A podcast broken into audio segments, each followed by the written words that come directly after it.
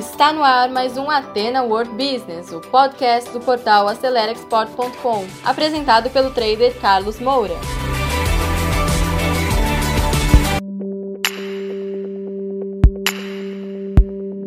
Então, pessoal, antes de mais nada, deixa eu apresentar o livro que serviu de base para essa reflexão. É esse aqui, ó. Transformação Digital do professor David L. Rogers.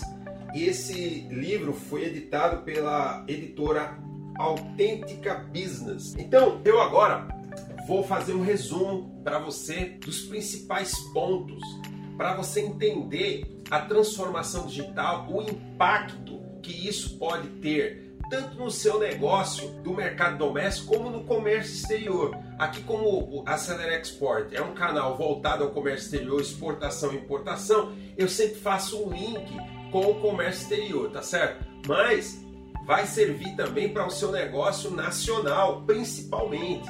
E nesse momento, tá? Essa semana é a semana mais restritiva da pandemia economicamente. A maioria das empresas está obrigada a trabalhar de home office, só os, alguns setores é, de primeira necessidade, tá?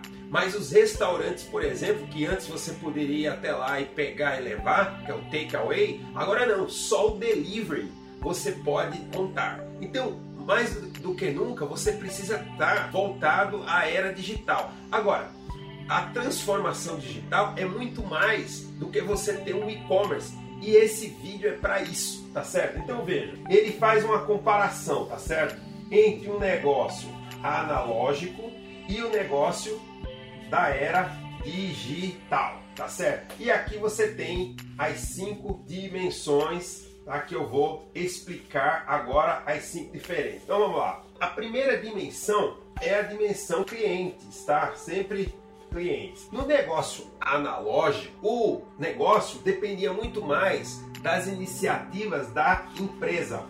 Então, a empresa identificava um nicho, uma oportunidade, fazia divulgação e chegava no mercado de forma direta. Né? Agora não. Agora ele fala de redes de empresas ou redes de clientes, onde o fornecedor e o cliente cooperam, cocriam. É a era da cocriação. Mais do que nunca, para você atuar no mercado, você precisa atuar em parceria com o cliente. Então o cliente ele participa do processo de desenvolvimento do produto. Então, se o cliente ele tem uma postura passiva, ele não participa dessa rede. Antes, o cliente ficava esperando, é, seja o, B2B, o business to business, ou o business to consumer. O cliente final normalmente espera, mas mesmo hoje, na relação B2C, que é a business to consumer, o cliente já participa através das ideias que ele dá no mercado digital, nas redes sociais. Então, mesmo no B2C, a interação do cliente final com a empresa já é muito maior. As considerações que o cliente deixa nas redes sociais do uso do produto servem para o desenvolvimento do produto do serviço. E no B2B, aí é questão de vida ou morte. O cliente precisa participar. E isso é uma diferença muito grande da era anterior. O segundo ponto, tá? É a questão da competição. Na era analógica, você tinha poucos concorrentes. Hoje, muitos concorrentes. Você tem, por exemplo, o produto importado. Então, hoje você não concorre só com as empresas do mercado nacional, do mercado brasileiro. Você concorre com as empresas do mercado chinês, do mercado indiano, norte-americano. Ou seja, é um marketplace global então é preciso ter muito mais cooperação do que antes para você vencer nesse mercado. Antes a empresa tinha um bom nicho, um bom produto, atuava naquele mercado e vencia, tá? Pelo tamanho, pela economia de escala, né? Fazer um produto cada vez melhor por menor custo. Hoje nem isso não é suficiente, porque as necessidades e as demandas mudam então, os concorrentes, em alguns casos, eles até colaboram no processo porque participam daquele ecossistema, daquele mercado. Então, o concorrente, em alguns casos, pode até participar para solucionar entraves daquele mercado, o que no passado isso não existia. Então, a competição hoje ela muda completamente de figura, tá certo? Outra dimensão importante da transformação digital são os dados. E aqui realmente é uma mudança muito grande, tá? A questão dos dados. Antes, os dados estruturados eram a vida das empresas. Então, um dado estruturado, um número, uma estatística tá? de evolução de compras, dados estruturados numéricos e os gráficos de acompanhamento, tá? Isso continua. Mas basicamente essa era a fonte, as pesquisas. Muitas vezes tinham pesquisas de grupo foco, mas sempre é, procurar traduzir o gosto do cliente em números, em dados é, estruturados, organizados. Isso era um processo muito longo e tinha um detalhe também, tá certo? Era muito caro também obter os dados. Hoje, tá? Um dado não estruturado, ele é tão importante. O que é um dado não estruturado? Um tweet, um vídeo do YouTube, isso é um dado não estruturado. Um comentário na rede social, no Facebook, no LinkedIn. Hoje, esses dados são tão importantes quanto os dados numéricos. E isso tem um, um, um volume muito grande de dados que você precisa analisar. Então, o analytics do, do mundo atual depende de dados não estruturados. E em alguns casos é mais barato você conseguir esses dados do que antes, porque antes dependia basicamente dessas pesquisas é, longas e caras que só empresas especializadas faziam. Hoje não. Hoje você através dos meios digitais consegue acesso a dados de forma mais barata, tá certo? E os dados não estruturados são tão importantes, inclusive os dados hoje são considerados uma, um ativo intangível da empresa. Antes, o que era considerado ativo é, da empresa, só as máquinas, os equipamentos, os prédios, né, a marca, que é um intangível. Hoje não. Os dados, o domínio dos dados é considerado um ativo intangível da empresa. Olha que mudança, tá certo? Agora, uma outra dimensão, tá? Inovação. E de novo, tá? Antes era baseado muito na questão da intuição de mercado. Então, as grandes empresas, as áreas de marketing tinham uma intuição e faziam testes, muitas vezes projetos muito caros e longos. E para que isso? Para evitar o erro. E o erro era considerado um pecado. Muitas pessoas perdiam o emprego porque cometiam erro. E hoje o erro é cultural, faz parte do processo.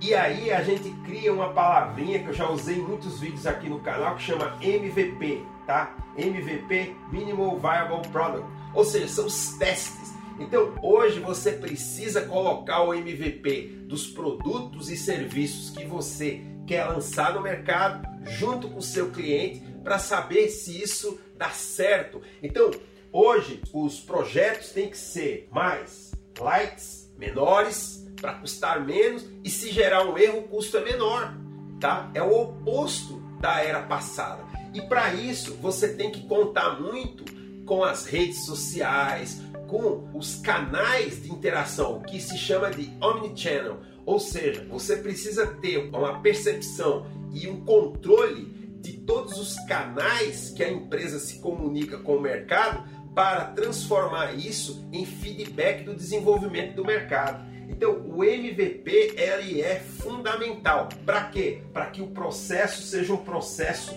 evolutivo permanente, tá? Não é estanque ele é contínuo, ele, ele evolui, tá certo? E por último, a última dimensão é a dimensão valor. Como que era o valor antes? Então, o valor era determinado pelas variáveis de mercado. Quais são elas? A demanda, o preço, o custo. Então, com base nas variáveis de mercado, né, as variáveis da empresa, você determinava a oferta e o preço que você colocava no mercado. Hoje isso depende das redes de empresas ou das redes de clientes.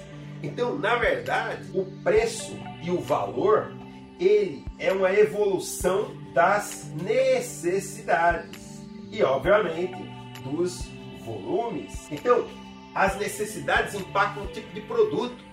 Então, se o produto precisa melhorar e ter mais características, obviamente vai custar mais caro.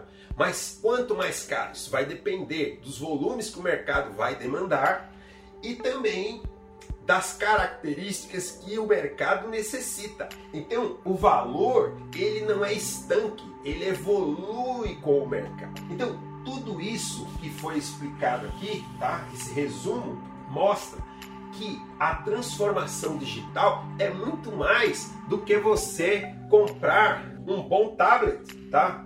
Um bom tablet é um bom equipamento e você precisa, mas a transformação digital é muito mais do que um equipamento de informática ou mesmo de uma máquina. A transformação digital depende de você entender e saber se relacionar com esse mercado para lançar produtos que o mercado vai valorizar e vai pagar por isso aí, tá certo? Procure entender que tudo isso aqui afeta o comércio exterior. Então, essa nova maneira de você se relacionar com o mercado, seja aqui ou lá fora, na importação ou exportação, isso que é a transformação digital, porque você precisa se relacionar com o mercado de uma forma diferente, através dos meios digitais, mas sabendo considerar tudo isso você precisa ser um parceiro do seu mercado, do seu cliente, como nunca antes. Assim, nós vamos ter realmente sobrevivência depois dessa pandemia.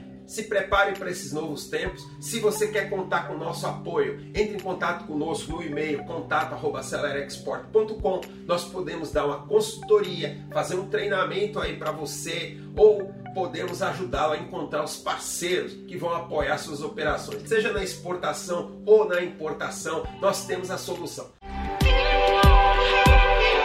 Então, pessoal, você que segurou o play até agora, muito obrigado. Terminamos mais um conteúdo do Ateno World Business, um podcast voltado ao empreendedorismo. E se você ainda não acompanha esse podcast, assine agora e compartilhe também nas suas redes sociais, porque isso pode ajudar muitas pessoas.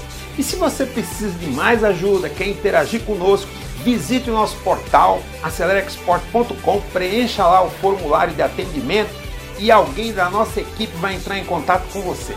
Eu encontro com você no nosso próximo episódio. Sucesso a todos!